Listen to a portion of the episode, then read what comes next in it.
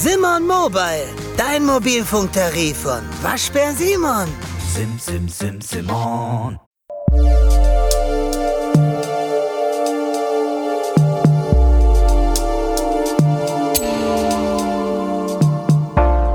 Herzlich willkommen zu meinem Podcast Stronger Than You.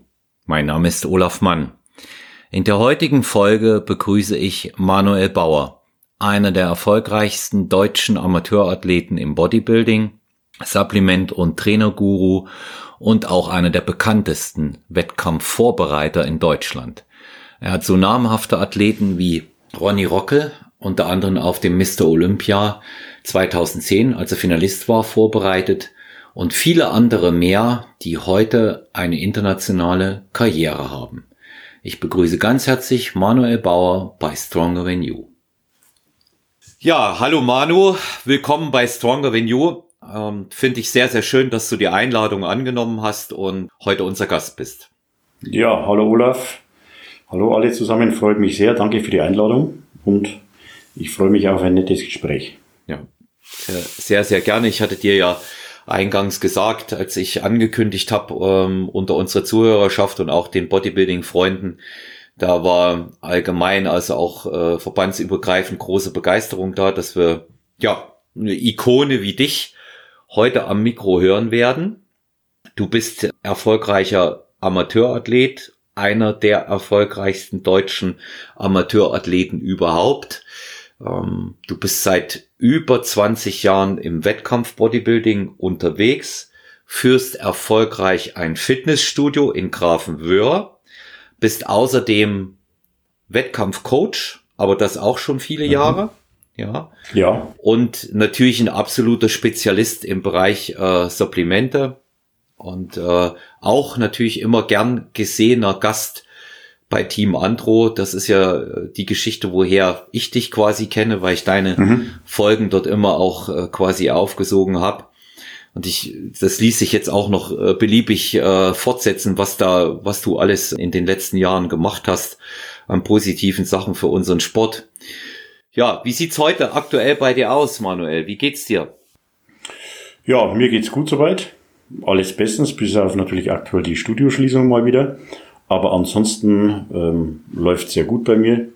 Ich trainiere nach wie vor auch, ja, ich sage mal relativ ambitioniert, einfach weil es mir Spaß macht, dieser ganze Bodybuilding Lifestyle. Ich bin aktuell natürlich auch sehr stark involviert ähm, bei Vayu Red. Das ist eine, ja, ein Start-up-Unternehmen für Supplements, wo ich sehr stark in der Entwicklung mit involviert bin. Das macht auch riesen Spaß, weil man da einfach mal vieles umsetzen kann, was man so in der Vergangenheit nicht umsetzen konnte. Und ja, dann habe ich natürlich auch noch äh, nebenbei noch paar Athleten, die ich aktuell coache. Also einiges zu tun. Aber es macht Spaß. Mhm. Mhm. Das äh, möchte da gleich mal einhaken, weil auch das für mich neu ist. Why You Red? Magst du da ein bisschen mehr drüber erzählen, was da äh, in dem Startup mhm. gemacht wird? Ja, also wir, wir sind halt ein äh, Team aus vielen jungen Leuten, auch aus äh, sehr ja, guten Nachwuchsathleten, auch äh, erfahrene Coaches und ja, das Ziel ist einfach, was wir haben. Ähm, wir wollen wirklich Supplements oder haben jetzt schon einige auf den Markt gebracht, wo wir sagen, das ist wirklich entwickelt von Athleten, von Coaches. Wir haben das, den großen Luxus, kann man oder muss man sagen, dass wir vom Budget her da nicht limitiert sind. Also man muss es sich einfach so vorstellen, wir können Supplements machen, wo jetzt andere vielleicht sagen, hm, das kann man so nicht machen, weil der und der Rohstoff dann, dann wird es zu teuer und so. Da haben wir also wirklich riesen Spielraum. Wir, der Preis spielt bei uns keine Rolle, sondern wir wollen absolut die beste Qualität bringen, was es gibt. Wir bringen da, wie gesagt, sehr, sehr viel Erfahrung mit rein, testen im Vorfeld. Äh, das kann ich wirklich sagen, da wo ich weiß, dass das bei anderen Firmen nicht so ist. Die machen doch häufig auch Produkte, die, sage ich mal, für die breite Masse gedacht sind und das ist halt bei uns einfach anders. Und nebenbei sind wir natürlich auch dabei, da ein Top-Team an ja, äh, Athleten aufzubauen, die eventuell auch mal eine große Zukunft in den Sport vor sich haben. Und wie gesagt, da macht es Spaß, weil ich von Anfang an dabei bin. Also uns gibt's jetzt seit Anfang dieses Jahres, sind wir jetzt mit den ersten Produkten gekommen und da ist noch vieles in Planung. Nebenbei haben wir auch einen eigenen YouTube-Channel. Da sind jetzt auch schon einige Videos, wo wir auch Podcasts machen, wo wir uns über Themen unterhalten, wo, wo wir wirklich sagen, wir wollen informativen Content liefern.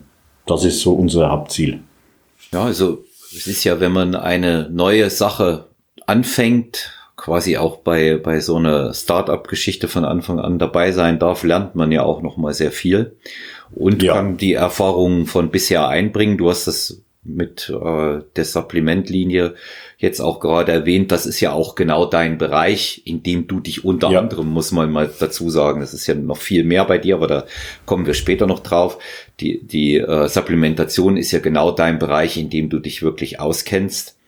Mhm. Und ähm, auch immer wieder sehr, sehr sinnvolle Ratschläge gegeben hast. Ich persönlich erinnere mich an die eine Folge, die du für Team Andro gemacht hast, das war im Oktober 2018. Da ging es um ja. äh, erfolgreiche Prävention bei Erkältung, ja, aufkommende mhm. oder wenn es kurz davor ist.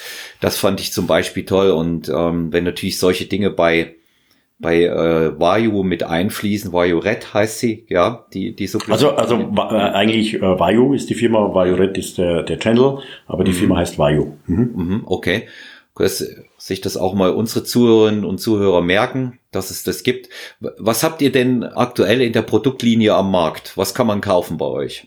Also wir haben aktuell ein, ein äh, Whey Casein-Eiweiß. Also wir haben, wir haben halt angefangen, seit mal auch mit Basics. Wir haben äh, mTOR EAAs. Das Besondere an diesen EAAs ist der, der hohe Leucinanteil. Dann haben wir ganz aktuell das Nitro. Das ist ein stimulantienfreier ja, Nitritoxid äh, Pump Booster, kann man so sagen, also was einfach die Gefäße weitert, Nährstofftransport verbessert. Dann haben wir das Metaplast, das ist ein lecker schmeckendes Getränk, was im Prinzip äh, die Thermogenese fördert, die Stoffwechselrate ankurbelt. Ja, und aktuell sind einige Produkte noch in der Pipeline, das so viel kann ich schon sagen. Also es wird jetzt nach und nach wird jetzt ähm, einiges auf den Markt kommen. Und worauf ich ganz besonders äh, stolz bin, wir haben das Intra, da war ich auch von Anfang an dabei bei der Entwicklung. Das haben wir auch relativ lange gebraucht. Also das ist halt wirklich ein, ein absolutes Hightech-Produkt für Leistungsathleten, was man während des Trainings äh, konsumiert mit schnell verfügbaren Kohlenhydraten, äh, Peptiden ähm, und diversen anderen Stoffen. Also wirklich abgezielt auf dem, auf dem absoluten Leistungsathleten. Hm. Was macht das Intra genau? Also jetzt auch mal für unsere Zuhörerinnen und Zuhörer, die sich in dem Bereich nicht so auskennen wie wir beide. Ich weiß es, mhm. aber das auch mal, dass du es erklärst, weil du sagst, die Peptide ja. sind dabei. Es ist für leistungsorientierte Athleten und da habe ich natürlich schon auch eine ganze Menge, die das auch machen und regelmäßig ja. Stronger Than You hören. Ja. Genau. Also man, man kann vielleicht einmal zu dem ganzen Thema sagen, Intra ist ja jetzt die letzten Jahre stark aufgekommen. Früher gab's Intra im Prinzip gar nicht so. Also beziehungsweise ich habe das Intra schon, Intra-Sachen eigentlich schon so vor 15 Jahren gemacht, habe damals hatte damals viel Kontakt mit dem Milos Sacev, den werden mit Sicherheit auch einige kennen. Der Milos war damals schon ein großer Verfechter von Intra-Workout. Ich erkläre es einfach mal so. Hm. Viele machen das noch oder das hat man früher gemacht, dass man Post-Workout diesen Shake getrunken hat. Meistens mit, mit schnellen Kohlenhydraten, äh, Whey-Protein als Beispiel oder Aminosäuren. Ganz früh haben die Leute häufig noch, wirst du auch noch wissen, so Einfachzucker wie Dextrose oder so Geschichten nach dem Training benutzt. Und irgendwann ist man aber mal draufgekommen oder hat sich gesagt, pass mal auf, während des Trainings hast du den höchsten Blutfluss in der Muskulatur. Während des Trainings entstehen Stresshormone, sprich das Cortisol. Warum soll ich also warten bis nach dem Training und führe nicht dem Körper während des Trainings, wenn er auch äh, angewiesen auf wichtige Nährstoffe, wenn ich sage, ich will durch eine gewisse Insulinausschüttung das Cortisol gleich mal nach unten drücken und eben durch die durch den äh, verstärkten Blutfluss kann ich dem Körper direkt äh, Kohlenhydrate, Nährstoffe, Aminosäuren zuführen und damit und das ist der Hauptaspekt, während des Trainings schon ein anaboles Umfeld schaffen. Das ist ja wirklich mhm. das, was man möchte. Man, man will ja möglichst den Körper in den Anabolismus bringen und das ist immer der Gegenspieler bei, gerade bei sehr intensiven oder längeren Trainingseinheiten, dass der Körper natürlich äh, anfängt, äh, Stresshormone zu bilden, was dann wiederum äh, ähm, katabol wirkt, also eher abbauend und dem will man entgegenwirken. Das heißt, es ist einfach äh, eine verbesserte Trainingsleistung auch, weil du während des Trainings auch die Energie besser aufrechterhalten kannst und natürlich einfach, wie gesagt, dieses anabole Milieu schaffen während des Trainings. Das wirkt sich letztendlich auch im verbesserten Muskelaufbau aus, verbesserter Regeneration und das ist was, wo ich absolut davon überzeugt bin. Ich würde sowas oder habe ich auch mit Athleten bei mir selbst, selbst bis kurz vor dem Wettkampf äh, habe ich das immer drin gelassen, weil das gerade natürlich auch in der, in der Diät dann äh, geht es ja wieder darum, dar, äh, darum, Muskulatur zu erhalten. Und da ist das mit der beste Muskelschutz dann überhaupt äh, während einer Diät Intranährstoffe zu konsumieren. Also ich bin, wie gesagt, ein absoluter Verfechter davon. Also das klingt auch sehr, sehr logisch, so wie du es jetzt gerade auch geschildert hast. Sprich, der Blutfluss ja. ist während des Trainings am höchsten. Natürlich auch die Cortisolausschüttung, das wissen wir auch. Ja, das natürlich, äh, das ist ja bewusst erzeugt durch die Stimulation im Training, indem wir einen Reiz setzen und natürlich wird Stresshormon ja. ausgeschüttet. Das ist vollkommen normal. Und äh, letztendlich geht es ja auch darum, dass wir in dem Bereich die Nebenniere wieder beruhigen. Ja, und deswegen genau. äh, klingt ja klingt klingt für mich sehr logisch Vorhin hast du auch gesagt, ihr habt dieses Nitro und ein äh, Stickstoffoxid-Booster im mhm. Zusammenhang mit dem Intra macht das natürlich noch mehr Sinn. Ja, wenn man das äh, in der Folge auch nimmt und äh, insofern ja. klingt das klingt das wieder sehr schlüssig.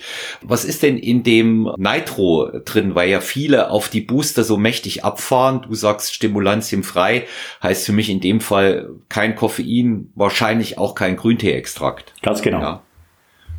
Richtig. Also mit diesen Stimulantien ist ja immer so, ja, eine zweischneidige Sache. Also es ist halt so, wenn Leute ständig diese Booster zu sich nehmen, also man muss es ja immer so unterscheiden, das Nitro ist ja im Prinzip kein Booster an sich oder was stellen die Leute sich unter einem Booster vor? Booster ist für viele was, was im Training einfach kickt, was wach macht, wo ich sage, okay, das ist natürlich ein schöner Effekt, das hat aber jetzt auf den Muskelaufbau ja keine, keine, spielt das keine Rolle. Ähm, die, die, die größte Motivation sollte eigentlich von sich aus kommen und wenn Leute ständig einen Booster brauchen für jedes Training, dann läuft auch irgendwas falsch. Das nächste, was man sagen muss bei diesen Stimulantien-Geschichten, auf Dauer gesehen, vor allem diese, diese Hardcore-Booster teilweise aus den USA, die irgendwelche Substanzen enthalten, die eigentlich äh, äh genau genommen verboten sind, diese 1,3 Dimethylgeschichten und Abwandlungen. Das führt auf Dauer auch zu ständiger Cortisolausschüttung, die äh, kann äh, die Nebennierenrinden einfach überlasten auf Dauer. Und ich bin einfach mehr ein Fan davon, zu sagen, man nimmt etwas vor dem Training ein. Das passiert, also die Hauptwirkstoffe äh, ähm, in diesem Nitro sind ganz klar Citrullin, das kennt jeder, Arginin, dann Ornithin, das äh, fungiert sehr gut im Zusammenspiel mit diesen beiden anderen Aminosäuren. Dann aktuell einer der interessantesten äh, Wirkstoffe darin ist das Oxystorm. Das wird aus Amaranthblättern extrahiert, wird auch als äh, roter Spinat bezeichnet. Das enthält äh, von Natur aus extrem viel Nitrate. Also Nitrate werden teils sogar in der Herzmedizin eingesetzt und das verglichen jetzt das Oxystorm mit dem rote Beta-Extrakt, das werden viele vielleicht kennen, ist einfach so, dass rote Beta-Extrakt äh, so einen Nitratanteil von ein bis zwei Prozent hat und äh, das Oxystorm, also das Amaranth, enthält 10% Nitrate, also deutlich höher und effektiver als rote Beete. Fördert also wirklich eine, eine maximale Gefäßerweiterung vor dem Training. Und Blutfluss ist fürs Training natürlich ein, ein sehr schönes Gefühl, wenn man einen, einen sehr guten Pump verspürt, aber auch dadurch wird natürlich der Nährstofftransport verbessert. Und wie du richtig gesagt hast, das natürlich in Verbindung mit dem Intra macht richtig Sinn nochmal auf diese Stimulantien, also für mich ist kein Problem, für sowas wie, wie Koffein, das sehe ich nicht das Problem, das finde ich auch sehr effektiv vor dem Training. Aber ich bin halt kein Freund von diesen absoluten Hardcore-Boostern, wie gesagt, die eigentlich, muss man sagen, mehr als eine Grauzone sind, ähm, ist halt immer schwierig, weil die Hersteller sich da alle möglichen Fantasienamen einfallen lassen, so dass das äh, schwer nachvollziehbar ist, was da letztendlich enthalten ist. Also ich habe da auch gemerkt, dass äh, es bei den Boostern wirklich große Unterschiede gibt. Ich selber benutze keine regelmäßig. Ja. Ich habe hier bei Stronger Than You bereits auch mal eine Supplement-Folge gemacht, in der ich auch erkläre, warum nicht und was ich wirklich zum Booster nutze. Ich bin noch einer von den Oldschoolern, die vor dem Training 400 bis 600 Milligramm Koffein nehmen. Aber ich nehme es Das halt ist absolut in Ordnung. Ja, ich nehme es halt auch einfach deshalb, weil ich merke, es bereitet mir keinen Stress. Eher im Gegenteil. Ich bin äh, durch viel Ausdauertraining früher auch vom Kampfsport her noch mit einem sehr niedrigen Blutdruck und Puls gesegnet. Das mhm. bedeutet, wenn ich in der Früh trainiere, muss ich auf Touren kommen und da reicht eine Tasse Kaffee nicht. Ja. Da ist für mich die logische Konsequenz, ja. ich äh, gehe mal ein bisschen mit dem Koffein nach oben ein großes Problem, was ich mit diesen äh, Boostern habe, die so reich an Stimulantien sind, wie du es beschrieben hast, und das weiß ich, dass das viele unserer Podcast-Hörer auch haben, das ist dieses Loch, was danach entsteht. Genau, der Crash, ja. Ja, mhm. ja, und das, das ist kein, das ist für mich einfach auch kein schönes Gefühl. Und dagegen ein Pumpbooster, wo es ums Wesentliche geht, nämlich den äh, Stickstoffoxid, die, die, die Stickstoffoxidachse, wie ich mal sagen, auszunutzen, erscheint mir hier in dem äh, mhm. Ganzen wesentlich logischer. Ne? Ich muss jetzt auch für unsere Zuhörer Auf jeden Fall. dazu sagen, ja, für unsere Zuhörer vom, von Stronger When You dazu sagen, wir haben das, auch wenn wir uns hier jetzt einig sind, in keiner Weise abgesprochen. Ich wusste bisher nicht, dass äh, Manu für Vayu aktiv ist. Also Manu, äh, Manu mhm. wenn du es nochmal bestätigst, ich habe, das hat sich jetzt tatsächlich ergeben, ja, dass wir darüber so, ja. so sprechen. Ne? Ja. ja. Ähm, für, für unsere Hörer, wie, wie buchstabiert sich Vayu? V-A-Y-U. Also Vayu. Also VAYU. Hm? V-A-Y-U. Mal darauf achten. Auch im. Genau, gibt wie gesagt auch einen YouTube-Channel. Ja. Ich werde es auf alle Fälle mal probieren, ja, denn das das macht für mich Sinn. Über diese Intra-Geschichte habe ich persönlich schon ein paar Mal nachgedacht und auch probiert, bin nicht tatsächlich davon abgekommen, aber gestehe zu meiner großen Schande ein, dass ich es öfter vergessen habe. Ja. ja. Und äh, ja. Und wenn, aber eben auch deshalb, weil ich es mir selbst zusammengestellt habe. Wenn du was Fertiges hast, ist es einfacher. Da tust es im Becher, machst Wasser drauf und trinkst es dann. Richtig. Ja. Man, man muss auch zu Intra sagen, ähm, wenn jetzt Leute natürlich sagen, sie trainieren da irgendwie 30 Minuten oder so, wobei ich von sowas jetzt sowieso kein Fan bin, dann äh, ist das mit Sicherheit nicht was, was man braucht. Aber jetzt äh, gerade bei, bei längeren intensiven Trainings, einer, beispielsweise bei Beine, bei Rücken, wo ja meistens das Trainingsvolumen, die Intensität äh, relativ hoch ist, dann macht das, wie gesagt, auf jeden Fall Sinn. Und äh, jeder, der das mal probiert, wird auch feststellen, dass er das Training einfach über einen längeren Zeitraum intensiver gestalten kann, dass du nicht so zum Teil dann irgendwann vielleicht diese Leistungseinbrüche hast. Äh, wie gesagt, das ist äh, der Hauptaspekt bei sowas. Hm. Ja, also ich, ich sehe das auch so, dass das Sinn macht, ergibt sich für mich speziell ja auch in einer Diät und ich persönlich weiß diese Intra-Geschichten spätestens seit meinem Versuch, einen Halbmarathon zu laufen vor fünf Jahren, den ich dann mhm. Gott sei Dank erfolgreich genau. in Form Überleben abgeschlossen habe. Ich habe nur überlebt, ja. Ähm, da, da, da weißt du es, da, da ist Intragang und Gebe, da wird mit äh, genau. kurzkettigen Carb-Gels gearbeitet. In allen langen Ausdauersportarten, ob das Triathlon oder Marathon ist, da gibt's äh, diese Pakete, diese Carb-Pakete, die du dir da, ähm, da musst du nicht mal kauen, einfach in den äh, Rachen reindrückst, ja, und dann schluckst und das ist sofort zur Verfügung. Und die haben eben nicht nur kurzkettige Kohlenhydrate, sondern eben mittlerweile auch Peptide seit einigen Jahren mit drin. Richtig. Und die, und die funktionieren. Genau. Ja. Das funktioniert definitiv. Also das kann man vielleicht mal kurz noch. Äh, Peptide sind im Prinzip für den Körper noch schneller verfügbar als freie Aminosäuren. Ähm, Peptide sind zwar relativ teuer, muss man sagen. Also wir verwenden das Pepto-Pro, das ist eigentlich das äh, beste Peptid, was es äh, aktuell gibt. Das ist ein Caseinhydrolysat. Also bei Casein denkt jeder erstmal, Casein ist ein langsames Eiweiß, aber Caseinhydrolysat ist das schnellste Eiweiß oder Aminosäuren, was es überhaupt gibt, weil das zu äh, rund 70, 80 Prozent aus Di- und Tripeptiden besteht und Peptide, wie gesagt, äh, verkettete Aminosäuren können noch schneller durch, die, durch den Darm resorbiert werden als freie Aminosäuren. Deswegen sind Peptide gerade während Belastung oder wenn man, wenn der Körper das extrem schnell braucht, das Beste und Effizienteste, was es gibt. Das ist ein sehr, sehr interessanter Fakt. Also haben wir schon wieder, wieder ganz viel erfahren. Mit Sicherheit werden wir im Laufe des Gespräches auch noch auf das eine andere, eine oder andere zurückkommen. Jo. Lass uns mal direkt zu deinem Training und zu deiner Ernährung aktuell und möglicherweise auch in der Vergangenheit kommen. Mhm. Ich habe gelesen selber, hast es ja auch gerade nochmal gesagt, fünfmal die Woche das Training Du hast eine gute, konstante Ernährung, bei weitem nicht mehr so viel, wie du auch selber schon in ein paar Beiträgen genau. geschrieben hast. und äh, einmal Fleisch, Eier, Proteinpulver und, und dann Fisch und ähm, Training jetzt nicht mehr ultra schwer. W wann ist äh, oder wie ist es zu der Entscheidung gekommen, dann nicht mehr so ultra schwer ranzugehen? Das heißt ja. Ja, also da, da will ich vielleicht mal dazu sagen, das ist äh, das Thema hatten wir auch häufig in Videos, die wir gedreht haben. Äh, das muss man den Leuten draußen mal sagen.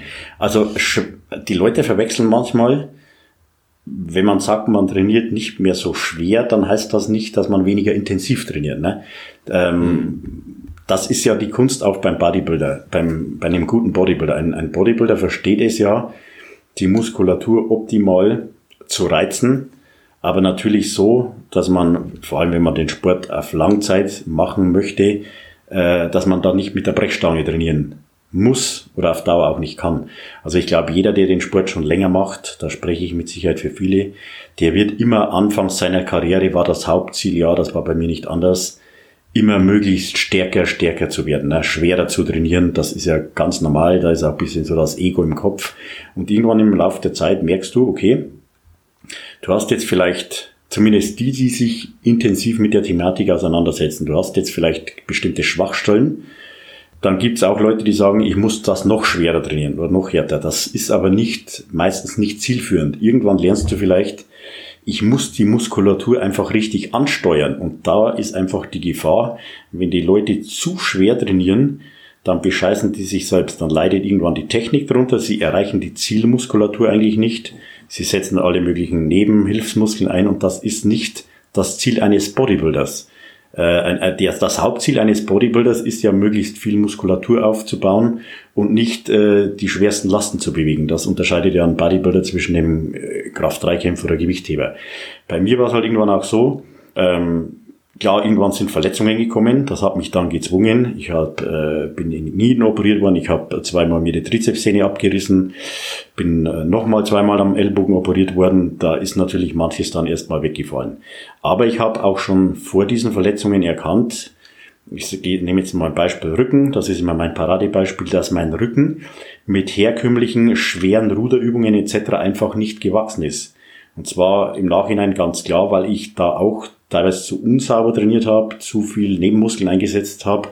Und dann bin ich irgendwann weg von, dieser von dieser Art von Training und bin halt äh, hingegangen, mir die Bewegungsmuster, die einfach zu verbessern, die Muskulatur intensiver zu spüren. Was aber, wie gesagt, nicht heißt, dass man jetzt nur irgendwie rumpumpt oder rumspielt, ne? sondern dass das Hauptziel eines, eines jeden Trainings muss sein, egal welche Art von Trainingssystem du machst, du musst beim Training eine gewisse Intensität erzeugen. Um das geht's letztendlich. Und das kannst du natürlich auf vielerlei Art und Weise. Und das ist einfach, äh, so wie gesagt, äh, wenn man es lange machen will, musst du irgendwann intelligenter trainieren und sagen, okay, ich versuche so zu trainieren, dass ich den Muskel maximal stimuliere oder einen Reiz setze. Äh, und das funktioniert im Alter irgendwann sowieso nicht mehr übers Gewicht, weil jeder, der lange trainiert, du wirst irgendwann mit 40, 45 nicht mehr die Kraft oder äh, haben oder Gewichte bewältigen wie mit 25 oder 30. Das heißt aber nicht, dass du den Muskel nicht mehr genauso intensiv äh, äh, stimulieren kannst. Und das ist das, was viele ein bisschen verwechseln. Hm. Ich kann das genauso bestätigen. Die geneigten ja. Zuhörer von Stronger Than You wissen das auch. Ich berichte ja auch natürlich über mein Training und äh, ich nenne es mal Zipperlein, die ich jetzt als 52-jähriger Athlet auch habe. Und ähm, Intensität hat nicht was mit schwer trainieren zu tun, umgekehrt genauso wenig. Ja, genau. Und ich habe genau. ich habe ich habe tatsächlich über die Jahre einfach gemerkt, dass auch das Intensitätsgefühl sich verändert. Das ist ja sowieso ein sehr individuelles Empfinden. Also was mhm. du als intensiv empfindest, ähm, kann ich als nicht machbar empfinden oder umgekehrt. Ja, genau, genau. Das, das ist, das ist ja auch das, was es auszeichnet, das Training an sich, dass man ja unterschiedliche Trainingstechniken einsetzen kann. Auch diese sogenannten Intensitätstechniken. Ich nenne da jetzt mal nur zwei Supersatzprinzip oder eben auch die Reduktionssätze. Und das sind ja zum mhm. Beispiel Dinge, wo man recht einfach auch eine Intensität ins Training reinbringen kann. Und wo, ja. wo ich dir in meiner Erfahrung auch noch mal recht gebe, hundertprozentig, das ist die Auswahl der Übungen an sich. Ja, ich habe beispielsweise Absolut. über viele Jahre weil ich massive Probleme mit dem unteren Rücken habe, kein Kreuzheben gemacht. Weil mhm. ich immer dachte, das ist der große Knackpunkt. Habe aber festgestellt, dass speziell für meinen unteren Rücken der große Knackpunkt tatsächlich das schwere Beugen und die schweren freien Ruderübungen waren. Also mhm. alles, was eine bestimmte statische äh, Vorlage voraussetzt oder eine Statik an einem Endpunkt der Übung, entweder am oberen oder am unteren. Ja, wie es beim Beugen der Fall ist, wenn ich unten einbremse beim Kniebeugen, ist der Druck am größten. Ja. Und ja. soll, es sollte nicht so sein, aber bei mir war so. Merke aber, dass Kreuzheben als dynamische Bewegung mir im unteren Rücken beispielsweise jetzt wieder sehr gut tut. Ich bin weit davon entfernt, hier irgendwelche Rekorde zu knacken. Aber es ist eine gute Übung, mit der ich sehr gut ansteuern kann, um auch das nochmal aufzunehmen, was du sagst. Und da komme ich natürlich auch besser zurecht. Oft ist es auch so, wenn, wenn man jetzt über Athleten wie dich sagt, nicht mehr so schwer, sind das trotzdem immer noch äh, recht ordentliche Gewichte, die du verwendest. Ja, ja da, genau. Gehe ich davon aus. Richtig. Ja, also nicht mehr so schwer bedeutet bei dir vielleicht, du, du drückst jetzt in der Schrägbank nicht mehr 180, sondern nur noch in Anführungszeichen 160. Ja, das sind, das sind dann, äh, dass man mal auch ein Standardmaß dafür bekommt. Wie, wie machst du das mit deiner äh, Intensität und dem Ansteuern? Weil du sagst, das hast du herausgefunden für dich. Was hast du da speziell geändert? Mhm. Ähm, also dieses Muskelgefühl oder wie man Muskeln ansteuert, das ist, äh, so blöd wie das klingt, sage ich jetzt mal, das ist auch zum Teil eine Genetiksache. Äh, ein guter Bodybuilder, ne, das, du siehst das manchmal auch, wie Leute ihre Muskeln ansteuern können. Das, das können manche sehr gut, manche können das weniger gut. Das kann man natürlich über die Jahre lernen. Also die, du wirst das, ich meine, du weißt das selbst am besten, du trainierst, du machst ja auch Personal Training, trainierst Leute. Es gibt Leute, die können Übungen einfach besser ausführen von Anfang an oder Muskulatur ansteuern als andere. Das ist einfach, wie die kognitiven Fähigkeiten etc. auch äh, entwickelt, ausgeprägt sind. Ähm, ich habe halt einfach irgendwann gemerkt, wenn ich und habe viel rumprobiert. Ich meine, ich habe ein Studio, da, da machst du dann manchmal, äh, versuchst diesen Winkel, äh, da die, die äh, Ellbogen vielleicht bisschen anders zu halten etc. Also man probiert sehr, sehr viel herum und entwickelt dann ein Gefühl, wo man sagt, und das selbst nach Jahren, also selbst nach 20 Jahren Training habe ich, mache ich manchmal Übungen, bisschen abgewandelt, wo ich sage, das merke ich so intensiv, wie ich das 20 Jahre vorher nicht gemerkt habe. Ne? Und das äh, ständig sich da weiter zu entwickeln, weiter zu bilden, sage ich jetzt mal auch, das ist das, äh, ja, was mir natürlich auch Spaß macht, wo ich ständig dran arbeite und was aber auch einen guten Bodybuilder an, äh, auszeichnet. Es gibt natürlich diese Bodybuilder, das muss man auch sagen. Die haben einen, ich nehme jetzt einfach mal ein Beispiel, einen Ronnie Coleman, weil den kennen trotzdem die meisten oder auch einen Markus Rühl. Die haben all ihr Leben lang einfach schwer trainiert. Das hat funktioniert so, ne? die haben da schwer gebolzt. Die haben auf Technik häufig äh, da keinen großen Wert gelegt. Das hat halt bei denen funktioniert. Was ich aber mal den ganzen jungen Leuten mitgeben will, du darfst dir solche Leute nicht als Vorbild nehmen, weil das sind die absoluten Supergeneten. Du musst dir eigentlich Leute als Vorbild nehmen, die jetzt vielleicht nicht die hundertprozentige Genetik oder nicht so gute Genetik haben und die es fertig bringen, aus einem schwachen Muskel beispielsweise äh, einen guten zu machen oder den, den richtig hinzubekommen. Weil die haben mit Sicherheit sehr, sehr viel in ihrem Leben ausprobiert. Ein, ein Markus Rühl, der äh, mit die dickste Brust als Beispiel im Bodybuilding hatte, der hat mit Sicherheit nicht viel ausprobiert. Der hat von Anfang an seiner Karriere einfach schwer draufgebolzt und das hat bei ihm funktioniert. Wenn das natürlich funktioniert, soll das jemand weitermachen. Ähm, irgendwann im Alter, okay, kommen die Verletzungen, das hat auch, äh, haben ja viele Bodybuilder dann auch bekommen. Aber ich wollte damit sagen, ähm, dass Leute, die sich intensiv mit, mit Training beschäftigen, das sind ja meistens die, die eben nicht die Supergenetik gehabt haben. Also jeder, der natürlich jetzt in diesem Sport irgendeinen Erfolg hat, jetzt auch ich, ich habe natürlich schon eine mit Sicherheit gute Genetik, aber es gibt auch zig Leute, die haben definitiv viel bessere Genetik als ich. Und so ähm, ist das einfach, dass man sagt, als, als Bodybuilder musst du auch viel ausprobieren. Das ist auch ein Problem bei vielen.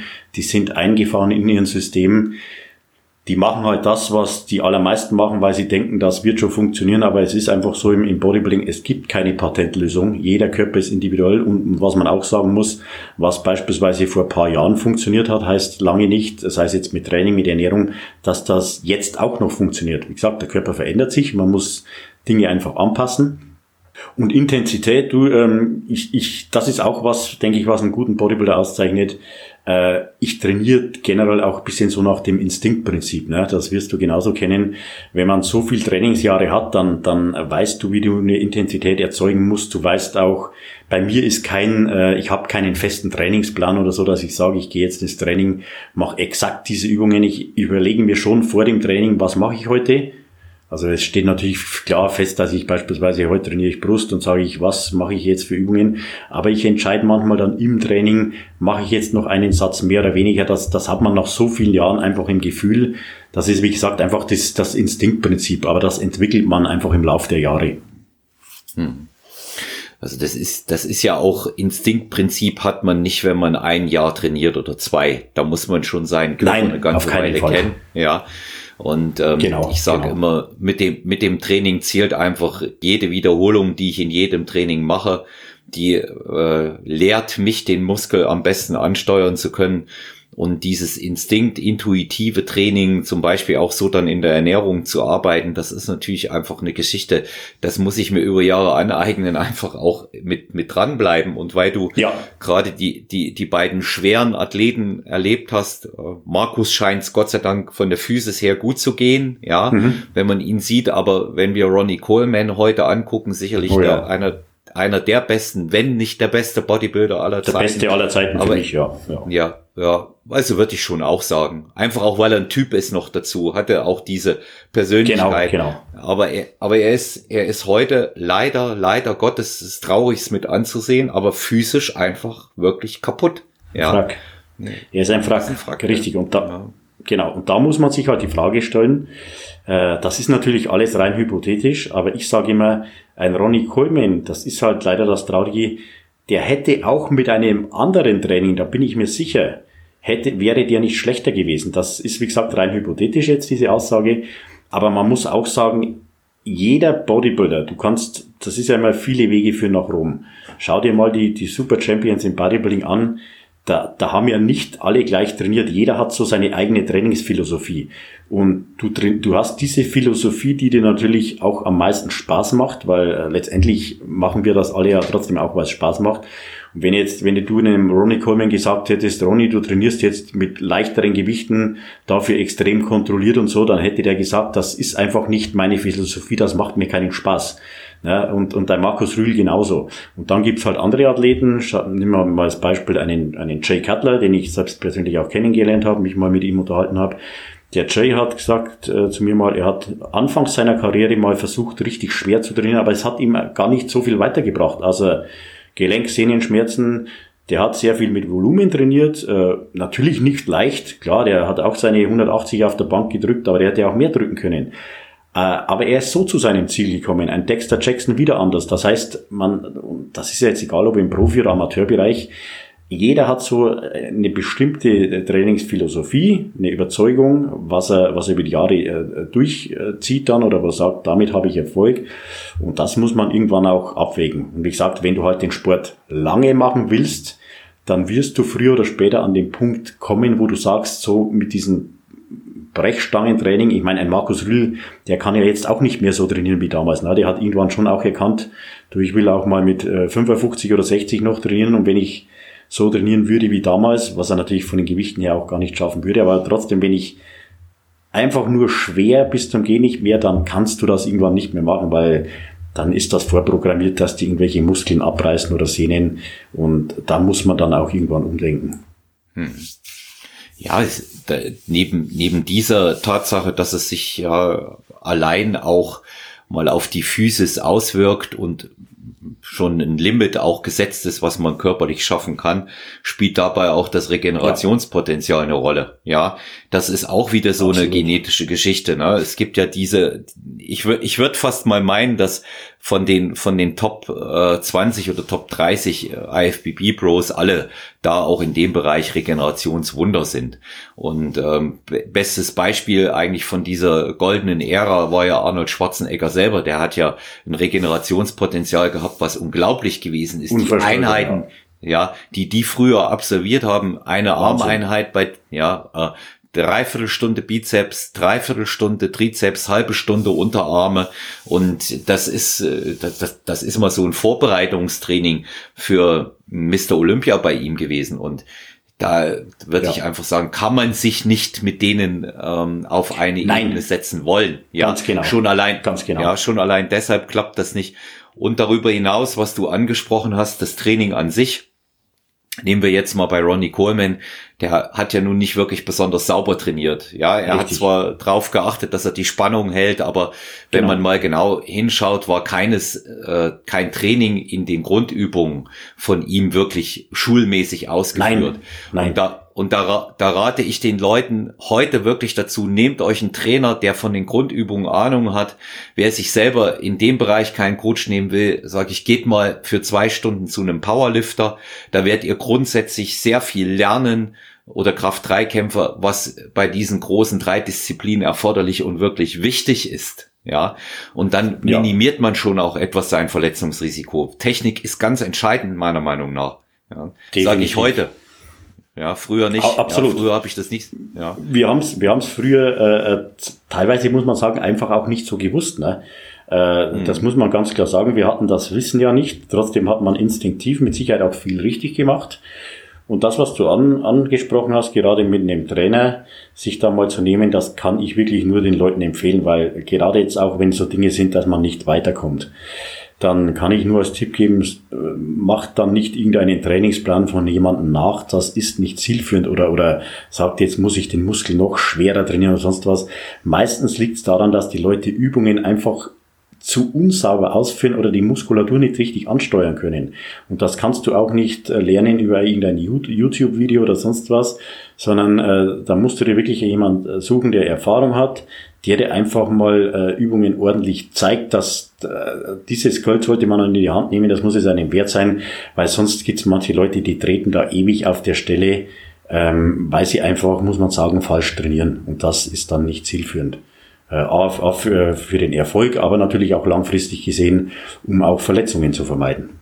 Ja, und das, da fehlt dann auch leider äh, sehr oft die Geduld und der absolute Wille, äh, da was Neues lernen zu wollen. Wenn mich zum genau. Beispiel genau. heute im, im Personal Training, ich habe ja recht unterschiedliche Klientinnen und Klienten mit ihren Zielen, aber sagen wir mal ambitionierte Wettkampfathletin, Wettkampfathlet, die auf die Bühne wollen, wenn die mich fragen, wie lange solche Sachen dauern, da kann ich keine Auskunft geben. Nein. Und wenn mich, wenn mich jemand fragt, wie, wie viele Stunden soll ich bei dir nehmen, da sage ich, kann ich keine Auskunft geben, weil ich das nicht weiß vorher. Ja, aber auf ja, alle Fälle ja. ist es nicht mit, ist es nicht mit zehn Trainingseinheiten abgetan. Es geht ja bei unserem Training auch um solche simplen Dinge wie Rhythmus.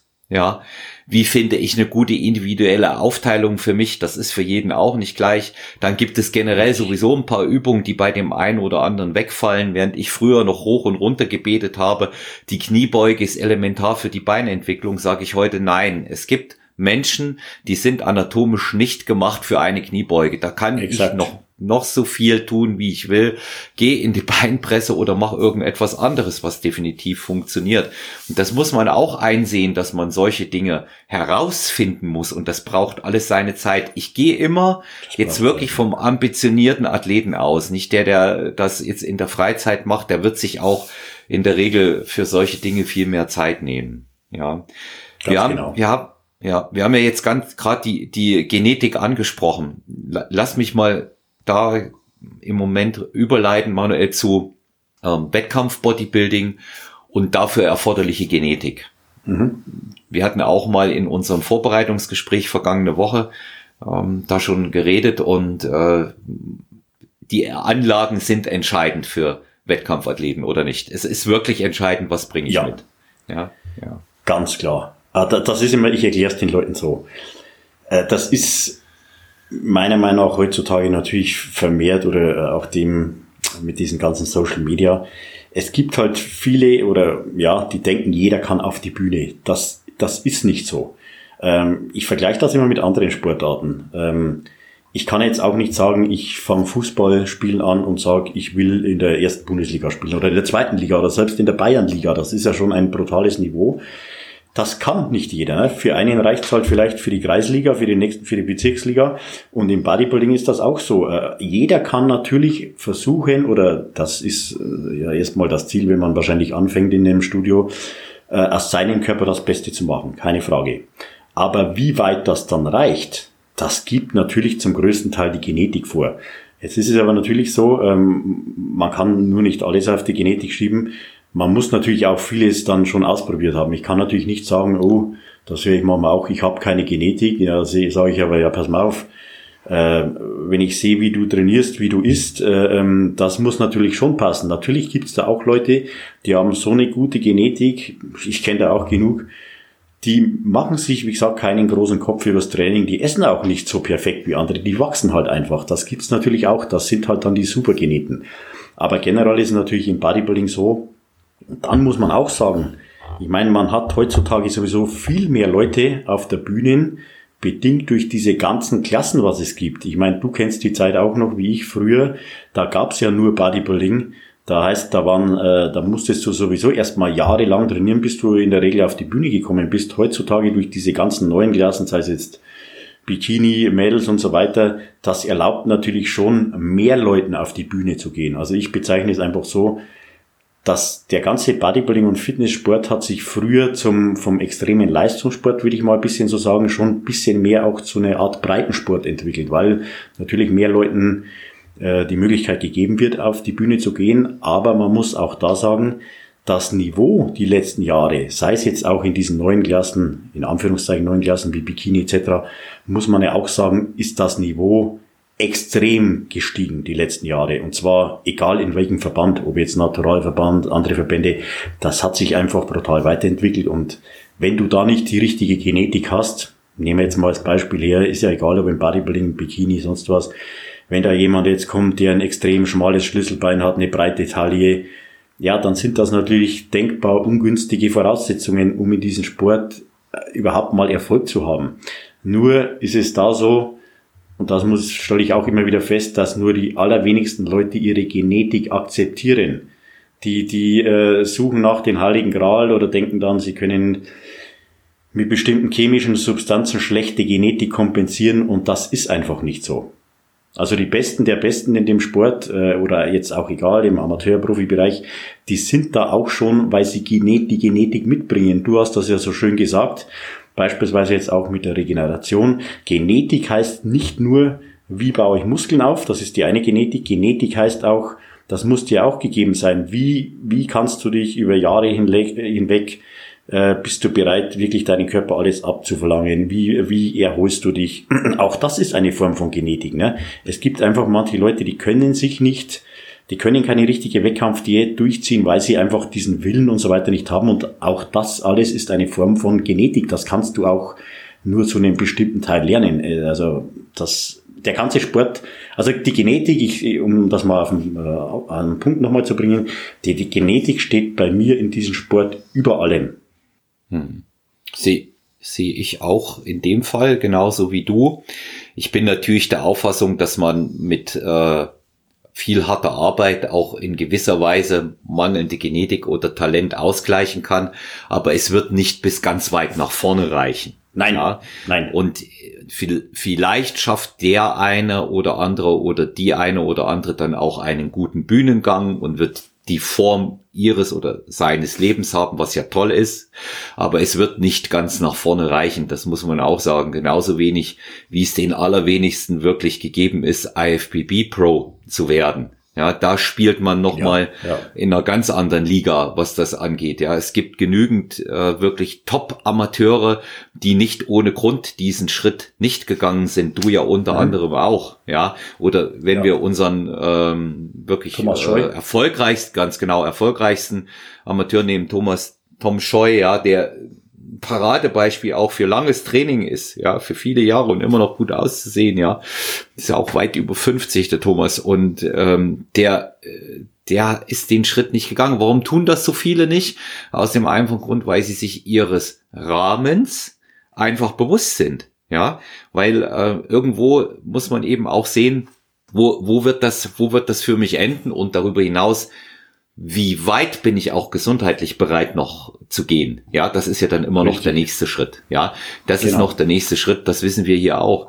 Und ähm, du bist als Athlet immer bekannt dafür gewesen, äh, in Topform auf die Bühne zu kommen. Schöne klassische Bodybuilding-Linie mit schönen Proportionen, einer guten Symmetrie und vor allen Dingen immer mit einer Top-Konditionierung. Egal, was ich an Wettkampffotos oder Videos von dir gesehen habe, immer Top-Konditionierung. Hart, prall, voll auf der Bühne gestanden. Mhm. Also bei dir kann man wirklich sagen, du warst äh, einer der Athleten, die immer 100% abgeliefert haben. Es war bei dir jetzt nicht so, dass man sagen konnte, ah ja, da hätte der, du selber siehst das natürlich anders, das ist mir klar, aber äh, da ja, hätte der Manu ja. noch mehr machen können, ja. Also wenn du, wenn ja. du mal Zweiter geworden bist, dann bist du Zweiter geworden, weil der andere wirklich besser war. Ja, mhm, und ja. Ähm, zu, zu deinen, äh, zu deinen äh, großen Erfolgen, die ich hier auch nennen möchte, du hast zweimal den Gesamtsieg beim Loaded Cup geholt. Mhm. Ja. Ich meine, das war 13 und 14. Habe genau. ich das richtig in, in, exakt, in Exakt. Genau. Ja. 13, 13, es waren so viele Daten im Vorfeld, die ich von dir gesehen habe. Du hast ja so viele Siege geholt und ähm, du bist ja auch äh, einer von den Athleten, die bei unterschiedlichen Verbänden erfolgreich waren. Ja, bist ja danach mhm. ähm, auch noch mal bei einem. Ich bin danach äh, gewechselt. Mhm. Ja, genau. Du bist danach gewechselt, bist nicht mehr IFBB DBFV gestartet. Mhm. Und auch da noch äh, bei dem anderen Verband sehr erfolgreich gewesen. Das ist in den, in den letzten Jahren gewesen. Letzter Wettkampf bei dir war 2017 oder 18. Da musst du mir jetzt mal, 2019. 2019 äh, Arnold in Amerika, aber dann, äh, ah. dann dieses ja. äh, Missgeschick passiert, äh, was eigentlich für mich so die schmerzvollste Niederlage war, kann man so sagen, weil rein von der Form her war ich da, obwohl ich ja da äh, über 40 war, in der Form meines Lebens eigentlich. Ne? Aber ähm, das ist ja bis einen Tag vor dem Wettkampf, also das können ja die Leute auf Fotos sehen oder bei Team Andro war das alles äh, Jetzt erinnere ich mich, genau, ja. Mhm. ja. Und dann ähm, ist mir der, ja, ist mir beim Training, mir war das aber gar nicht bewusst. Ähm, ich habe nur abends dann gemerkt, dass mir der Bizeps irgendwie leicht zieht. Äh, und den nächsten, und dann äh, gegen nächsten Morgen, nächsten Tag, habe ich mir gedacht, ach du Scheiße, der ganze Bizeps, der, der ist mir angeschwollen. Da ist mir was eingerissen. Und äh, dann wusste ich eigentlich, das kannst du vergessen, weil ich weiß, dass sowas geht ja nicht von heute auf morgen weg. Das war ein Tag vor dem Wettkampf. Äh, da dachte ich wirklich, das ist ein schlechter Traum, weil das war auch meine, echt meine härteste Vorbereitung, weil ich insgesamt ja die, die ganze Herbst, die so 2018 gemacht habe mit fünf Wettkämpfen in fünf Wochen und dann äh, habe insgesamt sieben Monate dann Diät gemacht und äh, war wirklich so eine harte Diät habe ich noch nie gemacht ich habe viele gemacht. Dann Amerika, bist du drüben, läuft alles wie am Schnürchen und dann das einen Tag vorher, das war schon, ja, eine sehr bittere Pille. Vor allem, weil ich äh, gewusst habe, oder wenn ich das im Nachhinein gesehen habe, hätte ich das auf die Bühne gebracht, wieder zwei Tage vorher, dann hätte ich die Arnolds in meiner Klasse gewonnen. Und das wäre halt für mich ja so ein Traum gewesen, wo ich immer gesagt habe, die originale Arnolds äh, Amateure in Ohio, äh, die zu gewinnen, wäre schon mal ein Traum gewesen. Und ja, das war halt dann leider nichts. Hm. Ja. Ich, ich, erinnere mich jetzt, ich hatte da die Bilder auch gesehen und ähm, du warst in einer absoluten Top-Verfassung. Man muss auch mal sagen, die Besonderheit, ähm, was viele nicht wissen im Bodybuilding-Sport, Mr. Olympia ist ja der prestigeträchtigste Titel, aber die Arnold Classics sind die größte Veranstaltung die es im, im Bodybuilding-Bereich genau. gibt, mit den ganzen genau. angeschlossenen Wettkämpfen. Wir haben einen Amateur, wir haben einen Profibereich, wir haben dort die Strongman-Wettbewerbe und das Arnold Sports Festival.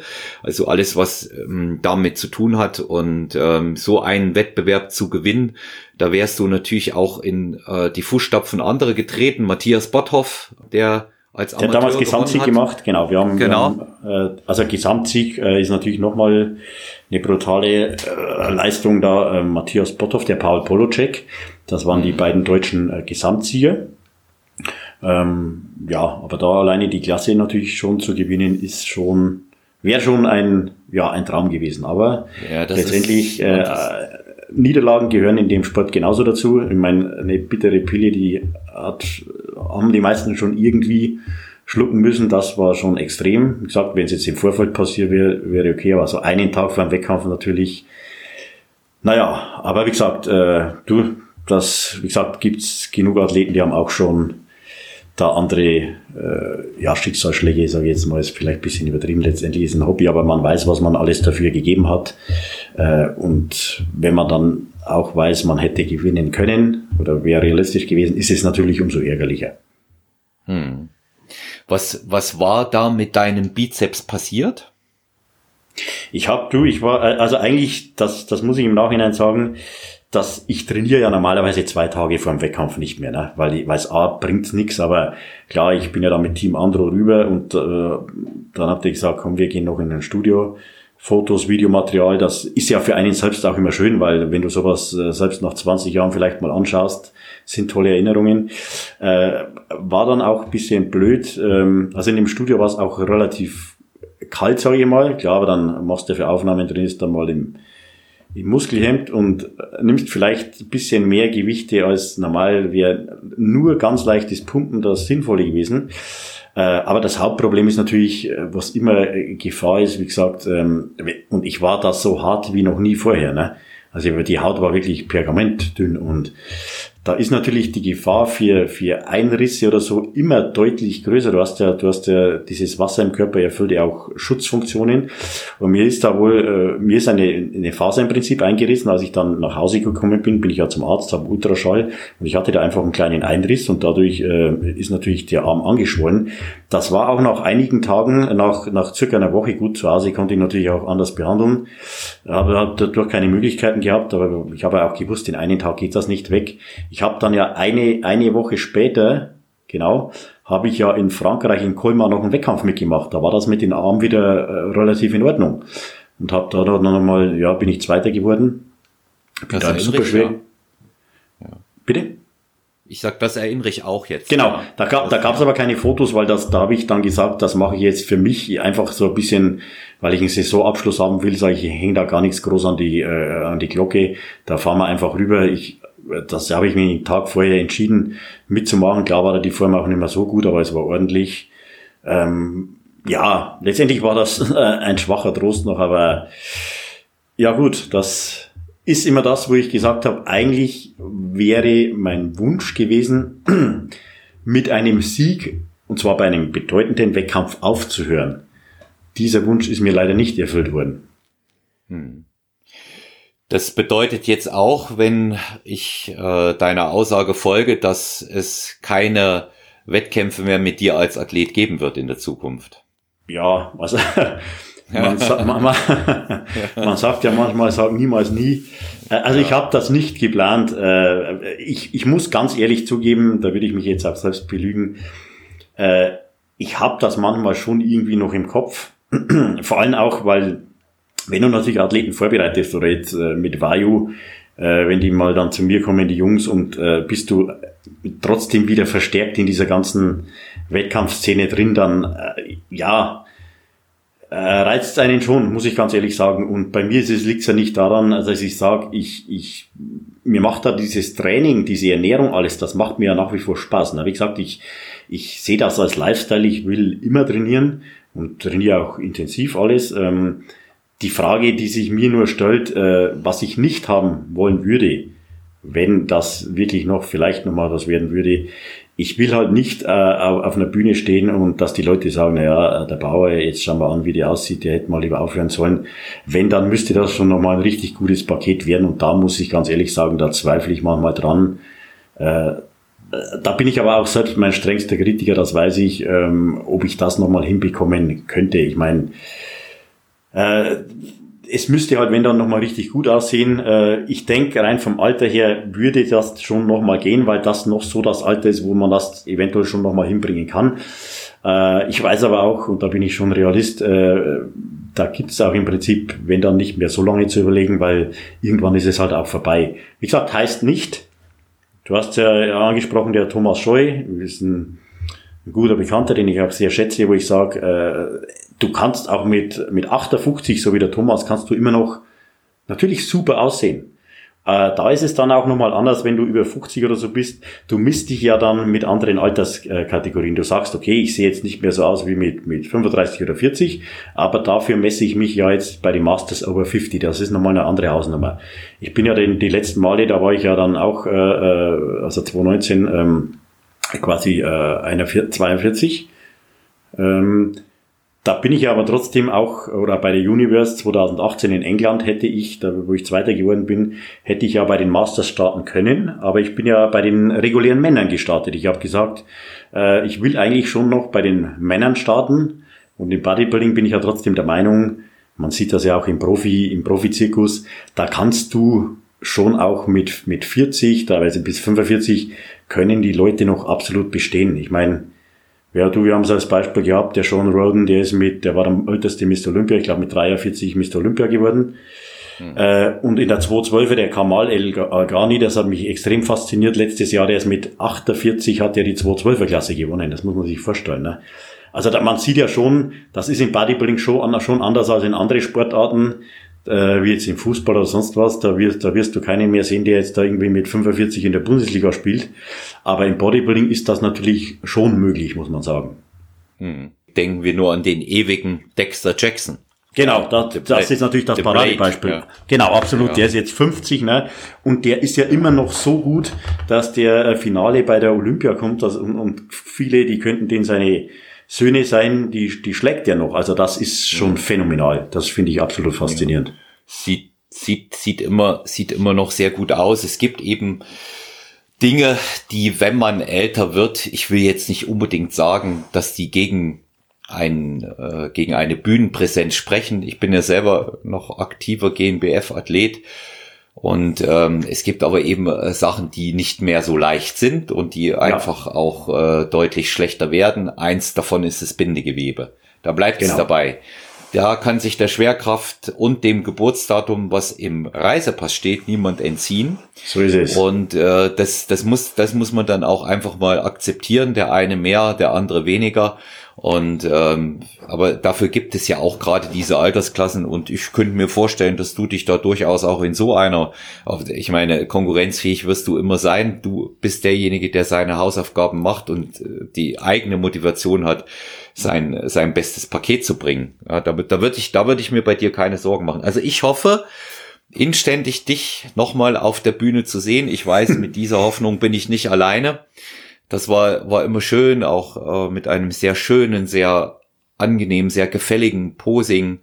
Und ähm, ja, also weil du den Sport äh, sicherlich wie nur wenige verkörpern und eben auch diese, es ist ja ein, ein großer Spagat und führt nicht immer unbedingt auch gleichmäßig zum Erfolg. Aber du hast den geschafft, erfolgreicher Athlet und erfolgreicher Wettkampfcoach.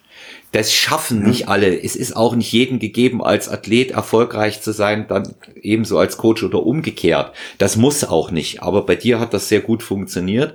Du bist einer der populärsten und bekannten. Ich sage jetzt nicht Vorbereiter, weil ich weiß, dass du das Wort nicht magst. Ja, mhm.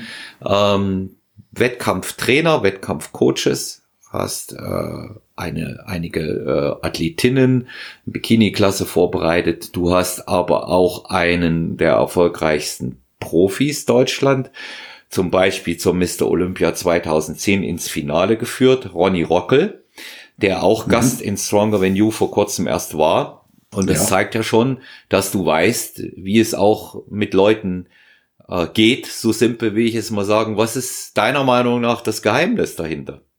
Puh, ein Geheimnis. Also ich würde sagen, das Hauptding, was, äh, was einen guten Coach äh, auszeichnet, ich meine, wir haben mittlerweile alle möglichen Leute, die sich als Coach oder Vorbereiter bezeichnen. Ich finde, was schon mal ganz wichtig ist, äh, du brauchst unwahrscheinlich viel Erfahrung. Ne? Und so wie ich vorhin gesagt habe, ähm, das ist ja auch was Legitimes, hast du in anderen Sportarten auch. Wenn du selbst im Laufe deiner Karriere unwahrscheinlich viel ausprobiert hast und, und mein Geheimnis würde ich jetzt sagen, ich war, und das ist weil das einfach mein Hobby und Leben ist. Ich bin halt unwahrscheinlich wissbegierig gewesen. Ich habe mich in allen Dingen immer ständig äh, weitergebildet, äh, sei es jetzt mit, mit Training, mit Supplements, mit Ernährung. Ich bin ja, ich habe ja kein Studium oder sowas. Ne? Das ist, äh, aber, aber wenn du eben wissbegierig bist und, und hast vieles ausprobiert, Und dann natürlich, je mehr Athleten du vorbereitet hast, weil jeder Athlet tickt anders, da eignest du dir das Wissen an. Ich sage immer so, das, was wir ja im, im, Bodybuilding in der Wettkampfdiät machen, da gibt's ja kein Lehrbuch drüber. Das kannst du dir nicht anlernen jetzt einfach mal kurz. Das, das basiert auf unwahrscheinlich viel äh, Erfahrung. Und das, denke ich, ist einfach äh, das Geheimnis. Und da, das ist, da ist es ja auch so, ähm, ich sage es auch immer, schau mal, das hast du auch schön gesagt, äh, nicht jeder ist dafür geeignet. Ein, ein Ronnie Coleman, sage ich jetzt als Beispiel, der, der beste Bodybuilder aller Zeiten, wäre mit Sicherheit, und der macht es auch nicht, glaube ich, wäre mit Sicherheit kein, kein guter Coach, weil das, was beim Ronnie seinen Körper funktioniert hat, das ist ja auf 99 Prozent nicht übertragbar. Ne? Und, und so ist es ja, in, wie gesagt, in anderen Sportarten genauso. Äh, der, der beste Fußballer der Welt muss nicht äh, der beste Trainer sein. Und im Bodybuilding ist es genauso. Meistens in Amerika, wenn du mal die Top-Coaches anschaust, das waren manchmal selbst überhaupt keine Athleten oder wenn dann keine Bekannten. Aber sie sind die besten Coaches, weil die eben mit Sicherheit auch ständig probiert haben, äh, für sich Dinge rauszufinden, auch muss man dazu sagen. Das war bei mir auch so sehr experimentierfreudig in allen möglichen Bereichen. Und da, wie gesagt, eignest du dir Wissen an, dass du praktisch dann umsetzen kannst, weil es gibt immer das theoretische Wissen, es gibt ja die Theoretiker, ne? Das ist ja auch überall so. Und es gibt halt die Praktiker. Und wenn du natürlich beides auch irgendwie verbinden kannst, das ist das immer am besten. Ja, man sollte sowieso völlig unabhängig auch von unserem Sport nie aufhören, sich zu bilden. Ja, genau. Und genau. speziell, speziell als, als Bodybuilding Coach, es ist sicherlich auch ein bisschen wie in anderen Coaching-Bereichen auch. Da gehört auch etwas Glück dazu. Ja. Ja, ja weil äh, irgendwo stehst du natürlich, manchmal entsteht dieses Glück auch aus dem Bauchgefühl und der Sicherheit, das Richtige zu tun, sage ich mhm. immer. Manchmal experimentierst du auch einfach mit Athleten und sagst, hm, muss man versuchen, ob das jetzt das Richtige ist und ob das so funktioniert. Da gibt es eben nicht diese Schablone. Ich habe das in Stronger Than You oft gesagt, ähm, wenn ich für den Satz, äh, man muss individuelle Anpassungen vornehmen, jetzt schon immer selber einen Euro bekommen hätte hier schon im Podcast, dann äh, könnte ich sicherlich ein Wochenende frei machen im Bad Reichenhall, wenn es wieder offen ist. Aber das, das ist, das ist der entscheidende Punkt, dass ich das erkenne. Ja, es gibt individuelle Anpassungen. Es gibt Dinge, die ich als Grundlage erstmal für jeden nehmen kann. Ja. Das ist richtig. Aber es gibt diese Anpassungen, die ich stetig vornehmen muss. Und jede Athletin und jeder Athlet ist anders und das muss ich erkennen. Und ich habe sogar gerade im Bodybuilding den Eindruck, dass ähm, sehr oft diese Athleten, die selber vielleicht gute Amateure waren oder die äh, den, den Sport rein aus dem Krafttraining heraus nur kennen und nie auf die Bühne gegangen sind, aber gerade deshalb, weil sie nicht die Anlagen hatten, sich so viel Wissen angeeignet haben, um sich zu verbessern, dass das dann letztendlich auch in einem äh, erfolgreichen Coaching funktioniert. Ich meine, die, die, das beste Ding ist doch, wenn du dir hier äh, Oma anguckst, Sibyl, die, hm, die Peters, jahrelang, ja Genau, mhm. die jahrelang den, den Rowley trainiert hat. Genau. Ich meine, Rowley ist nochmal, seit er bei der Camel Crew ist, äh, sicherlich nochmal ein anderes Gerät geworden. Ja. Aber seine ersten Meriten und den Sieg bei der Arnold Classics, als er Profi geworden ist, den hat er mit Sibyl geholt. So ist es nun mal. Ja. Exakt, genau, genau. Ja, und, und die hat den auch zweimal nach seinen Unfällen wieder hochgeholt. Da gab's noch keine Camel Crew. Ja, und so äh, die, die ist ja, eine gute Trainerin. Wer mir, wer mir da noch einfällt äh, von diesen äh, Coaches ist Neil Hill. Ja. Der äh, der, der war, so meine ich, Amateur, aber auch kein Profi gewesen. Der war, ähm, ich bin mir jetzt nicht, ich glaube doch, ich glaube, er war Profi in der 212 damals oder 22, ah, was es damals noch war. Aber du hast ja. recht, er war jetzt kein, kein bekannter oder, oder erfolgreicher Profi. Ne? Also ja, er, kein, ist als, er ist als, als ja. Profi-Bodybuilder Nein, genau, da ist er eigentlich nie ja. in Erscheinung getreten. Er ist eigentlich richtig in Erscheinung getreten, äh, damals mit dem Flex Lewis, das muss man ganz klar sagen. Genau. Und dann Charles Glass, um den mal noch zu nennen. Ja. Das bewundere da, ich sehr. War, ja, das ist sicherlich im Bereich Ernährung. Äh, Ernährung und, und, Training vor allem. Und Training, ja. Sicherlich der, der Guru, der Guru schlechthin. Der schaut auch noch ziemlich gut aus. Der ist schon, schon älter auch, ne? War hat auch der, hat der, hm? Ja, du. Mhm. War, war, war ein, äh, beim Charles weiß ich jetzt nicht, der war ein, ein guter Bodybuilder, ein guter Amateur. Ich weiß nicht, ob der Profi war kann ich dir gar nicht sagen, aber er hat gut ausgesehen. Aber was mich bei dem fasziniert, das ist ja sein absolutes Steckenpferd, wenn man äh, das Training anguckt. Das, das ist, das kann man vielleicht auch mal kurz ansprechen, wenn manche, wenn manche Leute, äh, ich habe das manchmal schon so gehört, wenn die sagen, warum braucht ein Profi einen Coach? Da sage ich, pass auf, das ist doch auch wieder total legitim und normal, sage ich, warum braucht ein, ein Fußballprofi einen Coach? Sag ich, der Coach würde einem Profi nicht beibringen, wie er gegen den Ball zu treten hat. Und im Bodybuilding ist es auch so, ein Charles Glass, was der halt kann, der, der weiß genau, wie du äh, bestimmte Muskeln ansteuern kannst mit, mit teilweise exotischen Übungen. Das braucht sich ein Anfänger gar nicht angucken, aber eben so, so erfahrene Athleten wie ein Dexter Jackson, ähm, da kann man vielleicht mal kurz die Anekdote erzählen. Ich weiß, dass ein Dexter Jackson damals, äh, so Anfang äh, 40, als er war, sind seine Beine immer schlechter geworden. Und der Charles Glass hat ihm beigebracht, hat gesagt, Dexter, mit Kniebeugen wirst du das hast du vorhin völlig richtig gesagt. Mit Kniebeugen wirst du keinen Erfolg mehr haben. Hat er gesagt, geh weg von den Kniebeugen. Da hat er zuerst gedacht, na okay, Kniebeugen so basic. Und durch komplett anderes Beintraining sind in seine Beine mit, mit 45, 44 wieder besser geworden. Und das ist, was ein Charles Glass äh, perfekt kann. Der kann dir einfach neue Reize beibringen, wenn du bestimmte Schwachstellen hast, wenn du manche Übungen vielleicht nicht mehr ausführen kannst. Der hat da ein unwahrscheinliches Auge dafür, probiert ständig mit neuen Übungen äh, herum und, äh, und weshalb ein, ein, ein Top-Athlet auch einen einen Coach braucht, das ist ganz klar, weil jeder Bodybuilder, das wirst du genauso gut kennen, du kannst dich am Ende in der Vorbereitung nicht mehr einschätzen. Du fühlst dich einen Tag zu dünn, den nächsten Tag zu fett. Das wechselt manchmal ständig. Und wenn du da keinen hast, der sagt, pass auf, überlass jetzt das Denken mir, äh, dann sind manche aufgeschmissen. Es gibt manche, die bekommen das alleine hin, aber die aller, allermeisten haben jemanden, der ihnen einfach diese Sicherheit auch gibt. So wie du vorhin richtig gesagt hast, ein Coach, der muss manchmal auch Entscheidungen treffen, da wo er sich auch nicht hundertprozentig sicher ist. Wenn du jetzt vor einem Tag vor einem Wettkampf sagst, hm, das ist nicht so optimal, vielleicht bin ich zu flach, äh, ich, ich habe vielleicht noch Wasser im Körper, was mache ich jetzt? Und dann musst du eine Entscheidung treffen. Und der Athlet selbst, der kann das nicht, weil der kann sich ja gar nicht mehr einschätzen. Das heißt, dann brauchst du jemanden, der sagt, wir machen jetzt das. Ja, und natürlich im, im optimalsten Fall dann so, dass es funktioniert. Hm. Das, das Richtige. Und vor allen Dingen in, in der Situation, wo du gegebenenfalls abwägst, sollte das aber auch der Athlet nicht merken, dass du selber überlegst, ja.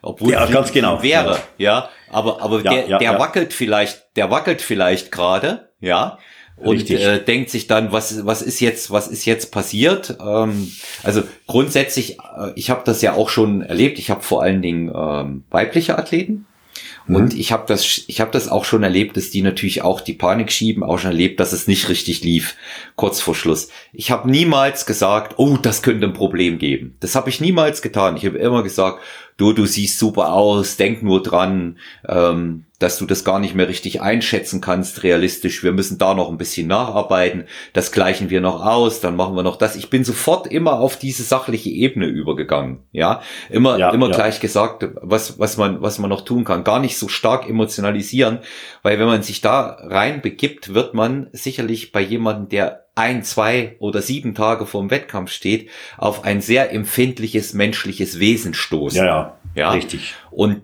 die wenigsten sind da super stabil, abgesehen von einer ganz kurzen Zündschnur, die man gegebenenfalls emotional haben kann. Ja. Also, dass man auch schnell mal schlechte Laune kriegt oder gar explodiert, ist mir jetzt nicht passiert, kenne ich aber.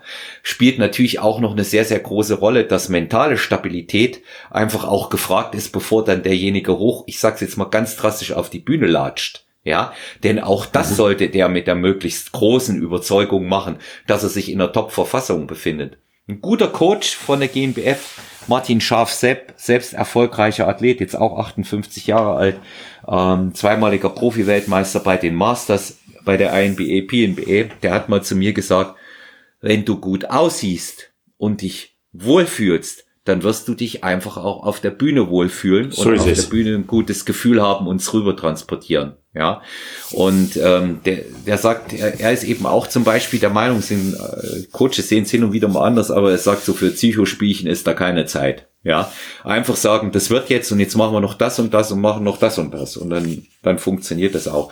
Und wenn es der Athlet dann macht, vorausgesetzt dieses absolute Vertrauen ist dann da, dann klappt's in der Regel auch. Ich habe Mhm. Gott sei Dank noch nicht daneben gelegen, einmal einmal mit dem Laden mal bei einer Athletin, aber einfach auch deshalb hat sich im Nachhinein herausgestellt, dass sie mir leider nicht alles erzählt hat, was sie vorher gegessen hat. Ja. Das ist häufig auch ein Problem, ja. Ja. Ja, und das, das solltest, das solltest du nicht haben. Aber ich glaube, äh, so, so äh, wie mit jemandem wie mit dem Ronny war das, war das sicherlich überhaupt nie ein Problem. Ne? Ronny Rockel, wenn du dem gesagt hast, du machst das jetzt so, dann hat er das auch so gemacht. Ja, kann, kann ich mir bei dem ganz genauso vorstellen. Der funktioniert ja, ja wie ein Uhrwerk auch. Ja, genau. Das hast du halt immer. Du hast, du hast Leute, wo du weißt, da, die machen das auf jeden Fall und dann äh, das, was du jetzt gesagt hast, das hat wahrscheinlich auch jeder Coach schon erlebt, dass du auch schon Leute gehabt hast, äh, wo man halt im Nachhinein teilweise erst, aber auch schon während der Vorbereitung gemerkt hat, die, die sind nicht ehrlich. Letztendlich bescheißen die sich ja selbst dann damit. Ne? Ist nur dann natürlich äh, doof für den Coach, wenn der sich äh, wirklich alle möglichen Gedanken macht, warum was nicht funktioniert oder nicht mehr weitergeht und äh, irgendwann stellt sich hinterher heraus, dass die Leute dann heimlich gegessen haben oder sonst was. Das, das muss natürlich immer, äh, es ist ja, äh, es ist ja auch eine Vertrauenssache im, gegenseitig. Äh, und das ist für mich als Coach auch immer ganz wichtig. Was auch überhaupt nicht verwerflich ist, man kann auch nicht jeden coachen oder mit jedem zusammenarbeiten. Da muss auch diese menschliche Komponente passen. Und das passt bei manchen und bei manchen halt nicht. Aber das ist, wie gesagt, auch absolut äh, legitim. Ja, ich bin zum Beispiel der Auffassung, äh, anderer äh, Gast im Podcast hat, hat das mal anders gesagt. Er meinte, die müssen sich nicht immer mögen. Der Leo Pippinger, den wir auch kennen. Ich, ich sag hier hm. in dem Fall, äh, es ist vorzuziehen, dass sich Athlet und Trainer sehr sympathisch sind. Ja, sonst wird. Finde ich sehr wichtig. ja, find, ich finde das auch und das sollte eine, ich sage jetzt nicht eine tiefe Freundschaft muss nicht entstehen, aber Nein, das auf keinen Fall, Fall. Ja, es sollte aber eine freundschaftliche Basis da sein, äh, bei der man offen und ehrlich miteinander umgehen kann, weil das ist, das ist eben halt auch einfach ein sensibler Bereich. Und Manuel, du weißt das selber bei den Athleten. Der eine leidet mehr, der andere leidet weniger ja. in, in so einer Situation. Das ist, das ist ganz unterschiedlich. Auch das danach ist für viele eine, eine mittelschwere Katastrophe, egal ob sie gewonnen haben oder nicht. Ja, da kommen sehr wenige mit der Diät nur so richtig gut zurecht, auch mit diesem, äh, ich nenne es jetzt mal zurück, ja Zurückdiäten und das sind das sind ja immer wieder immer wieder Fälle, die man ähm, da auch oft erlebt und ja, mhm. aber eben auch eben auch was was Besonderes, wie ich schon gesagt habe, als wir auf diese äh, Athlet-Coach-Schiene da gekommen sind. Du hast gesagt, du hast ein Team jetzt, ähm, in dem sich Athleten befinden, die du vorbereitest. Was können wir da erwarten? Ich meine, es ist natürlich immer vorausgesetzt, ein Wettkampf findet mal wieder statt. Das ist das nächste. ja, ans ja, ansonsten ähm, am verheißungsvollsten aktuell mit Sicherheit der Enrico Hofmann, IFBB-Profi, kenne mit Sicherheit viele, der ist jetzt gewechselt von der 212 ja. in die offene Klasse. Wird da sein Debüt geben, aber genau wie du jetzt sagst, äh, wann, das steht natürlich noch in den Sternen, weil das natürlich aktuell extrem schwer ist, da irgendwie was zu planen. Das macht es sehr, sehr schwer. Ähm, aber ich hoffe natürlich schon, oder das Ziel mit dem Enrico ist natürlich schon äh, auf die Zeit gesehen, äh, sich mal zu qualifizieren für die Mr. Olympia-Wahl. Das ist das ganz große Ziel. Ja, dann äh, immer noch äh, Amateure am Start, auch wenn ich nicht vergessen will, den, den Aldin Aliagic, das ist ein äh, Neuprofi in der Classic Physik-Klasse, der wird äh, mhm. nächstes Jahr auch ähm, sein Profidebüt dann Äh, schöner ist Athlet. geplant. Sehr schöner Athlet. Ja, ja. ja. Ähm, ist, ist ein sehr schöner Athlet, richtig. Ähm, passt auch menschlich sehr, sehr gut bei uns. Und ja, da ist es natürlich ins Ziel, äh, einfach ein ordentliches Debüt hinzulegen. Das ist in der Klasse sowieso schwer, weil das meiner Meinung nach die meist umkämpfte Klasse in der Zukunft sein wird. Das muss man ganz klar sagen. Äh, aber trotzdem, wir geben da unser Bestes ich hoffe mal, dass nächstes Jahr früher da Wettkämpfe dann sind. Das ist auf jeden Fall das Ziel. Ja, und dann, wie gesagt, äh, sind natürlich immer wieder auch mal äh, Amateure, sei es jetzt im, im, im Bodybuilding oder auch Bikini-Bereich. Ähm, ja, also, aber aktuell muss man sagen, ist, wie gesagt, einfach schwierig, weil die Leute kein konkretes Ziel vor Augen haben. Das macht es ein bisschen schwierig. Hm. Ja, es ist auch äh, mit Prognosen für einen Wettkampf schwierig und ja. wir hatten auch das im Vorbereitungsgespräch schon beredet. Äh, aktuell würde ich jetzt auch niemandem eine Vorbereitung auf äh, das, das Datum im Jahre XY empfehlen. Ja, weil du, weil du es erwähnt hast, Bikini-Bereich. Wir haben eine ganz liebe gemeinsame Bekannte, die du auch gecoacht hast, Susi Geis. Ja. Mhm. Die Bikini-Athletin, die bei der GNBF 2018 Gesamtsieg geschnappt hat, letztes Jahr hat sie, ist sie Vize-Weltmeisterin beim Profis geworden. Also du bist äh, da auch, äh, sag ich mal, in jedem Bereich aktiv. Ich denke mal, wer sich, wer sich an dich wenden möchte, äh, für ein Coaching, der kann das mit Sicherheit gerne tun, oder? Selbstverständlich. Einfach anschreiben, kontaktieren, äh, mhm. via Facebook oder Instagram oder einfach bei mir im Studio anrufen. Das ist am einfachsten. Mhm. Ja, der Manu ist einer von denen, die zurückrufen, kann ich schon mal sagen. Ja, definitiv. Und die ans Telefon gehen. Das ist ja heute ja, wird ja nur nicht, geschrieben. Ja. ja, ich bin zwar nicht immer, immer erreichbar, oder nicht wundern, wenn es manchmal auch ein bisschen dauert, bis ich zurückschreibe, weil ich häufig echt viele Nachrichten bekomme und manchmal äh, landen die dann einfach weiter unter, dass ich das erst nach ein paar Tagen sehe, aber ich melde mich dann auf jeden Fall zurück. Ja, das tust du, das ist, ist keine Frage. Also ich bin ja, bin ja, was das angeht, sicherlich eher alte Schule. Ich mag auch lieber mit den Leuten reden, ja, und nur, nur schreiben funktioniert nicht, weswegen für mich ein Rätsel ist, wie ich Online-Coaching mit Wettkampfathletinnen und Athleten machen kann. Weiß ich nicht, wie das geht. Und äh, ich muss die sehen, ich muss mit denen sprechen, ich will die trainieren sehen. Ich brauche die 360-Grad-Schau und das, was ich mit eigenen Auge mit 1,50 Meter Abstand beim Formcheck sehe. Das brauche ich. Ja, sonst ist das kein Coaching für mich.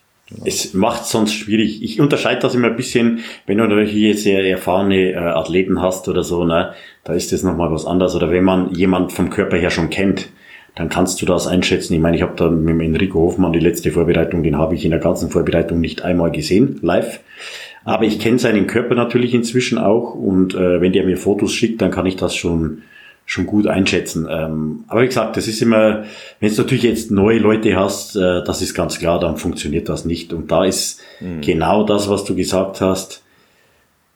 Ich muss man die erstmal sehen, wie die trainieren, weil da häufig das Hauptproblem einfach ist, dass die dass sie so viel äh, Fehler beim Training und so weiter noch machen, wo du so viel noch rausholen können. Und deswegen ist es da natürlich schon besser, wenn man, wenn man äh, jemanden sieht, absolut. Und auch gerade wenn, wenn Leute ja das Posen noch nicht können, äh, Bikini-Bereich, gut, das macht meine Freundin, die ist da extrem selbst erfolgreiche Athletin und kann das dann den mhm. Leuten sehr gut beibringen mit den, gerade die Bikinis, weil da ist Präsentation das A und O. Und das kannst du natürlich nicht irgendwie online vermitteln, das geht ja nicht.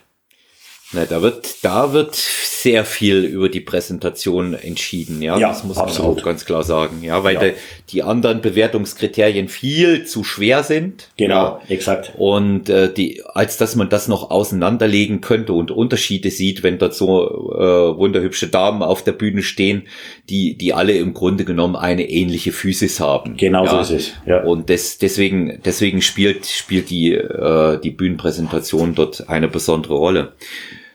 Manu, bevor wir jetzt auf die Zielgerade von äh, unserer Episode einbiegen, im Vorfeld bin ich gefragt worden, ob es mit dir denn auch bei Stronger Than You einen Q&A gäbe. Und da sage ich, ich werde dich während des Podcasts fragen, weil da besteht akutes Interesse. Wärst du bereit für unsere Zuhörerinnen und Zuhörer mal eine extra Folge, wo sie Fragen stellen dürfen? Ich würde die dann einsammeln vorher und du die dann beantwortest, mit mir zu machen. Das, das können, wir, können wir sehr, sehr gerne machen. Also ja. Q&A ist sowieso was, was mir viel, viel Spaß macht. Also wer, wer jetzt äh, da die Möglichkeit, das kann ich vielleicht mal noch in den Raum werfen, wer da jetzt nicht die Möglichkeit hat oder wenn da zu viele Fragen kommen, wir machen auch bei Instagram jeden Montag um 21 Uhr live. Bei Vayu auf der Seite bei Instagram mache ich zusammen mit dem Tobias Hane auch einen sehr guten äh, Amateur-Bodybuilder und der auch sehr viel Wissen hat, machen wir immer gemeinsam ein Q&A. Also das einfach auch für die Leute, wenn deren Fragen jetzt hier nicht beantwortet werden können, äh, oder sehen Sie das mal später, können die jeden Montag um 21 Uhr uns mit Fragen löchern. Deswegen macht mir auch viel Spaß immer. sehr, sehr gerne. Also, liebe Stronger Than You Hörerinnen und Hörer, Vayu, V-A-Y-U bei Instagram oder eben auch gegebenenfalls, wenn ihr Interesse habt, dort an einer Online-Bestellung der Produkte, das auch mal auszuprobieren. Und ähm, ansonsten, äh, Manuel Bauer hat sich bereit erklärt, sehr gerne eine Episode, wo wir Fragen und Antworten bringen werden. Und wir werden das in der nächsten Zeit einsammeln und werden dann in Bälde einen Termin mit Manuel Bauer vereinbaren, dass sich das dann alle for always und everywhere im Internet anhören können, denn Stronger Than You ist ja dann immer da, alles auf allen großen Kanälen geschaltet, Spotify, Podigy, äh, iTunes, äh, Deezer und äh, auf anderen gängigen Podcast-Kanälen. Jetzt bin ich unfair, Manu, überlasse dir das Schlusswort. Ja, ich bedanke mich nochmal für die Einladung. Mir hat das sehr, sehr viel Spaß gemacht. Wir könnten da wahrscheinlich jetzt noch stundenlang weiterreden. Also ja. ich muss, muss immer wieder sagen, mir macht das großen Spaß über einfach über über Bodybuilding und alles, was äh, dazugehört, einfach zu zu sprechen, zu fachsimpeln. Das ist halt einfach für mich auch ein sehr sehr wichtiger Bestandteil in in meinem Leben und, und gehört, wie gesagt, zu meinem Lifestyle. Und ja, wie gesagt, nochmal danke für die Einladung, haben mir sehr sehr großen Spaß gemacht.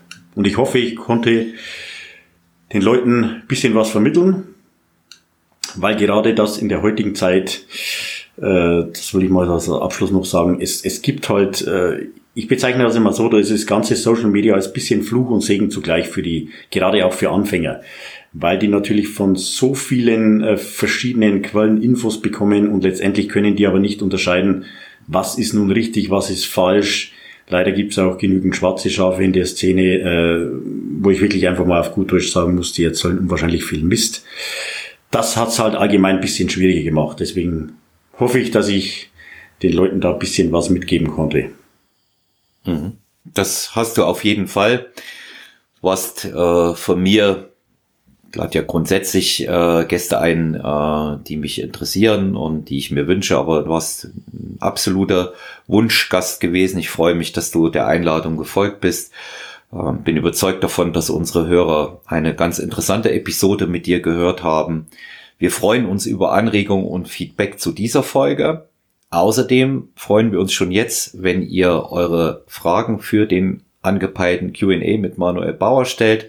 Ihr könnt das gerne tun äh, bei Instagram unter Stronger Than the Podcast oder atman.olaf aber wie immer auch sehr, sehr gerne und am beliebtesten über personal-trainer.gmx.eu. Sehr gerne die Fragen stellen, Feedback, Anregungen. Abonniert uns, sagt es gerne weiter und wir freuen uns, wenn wir euch gesund und munter wiederhören in der nächsten Episode von Stronger Than You. Euer Olaf, alles Gute.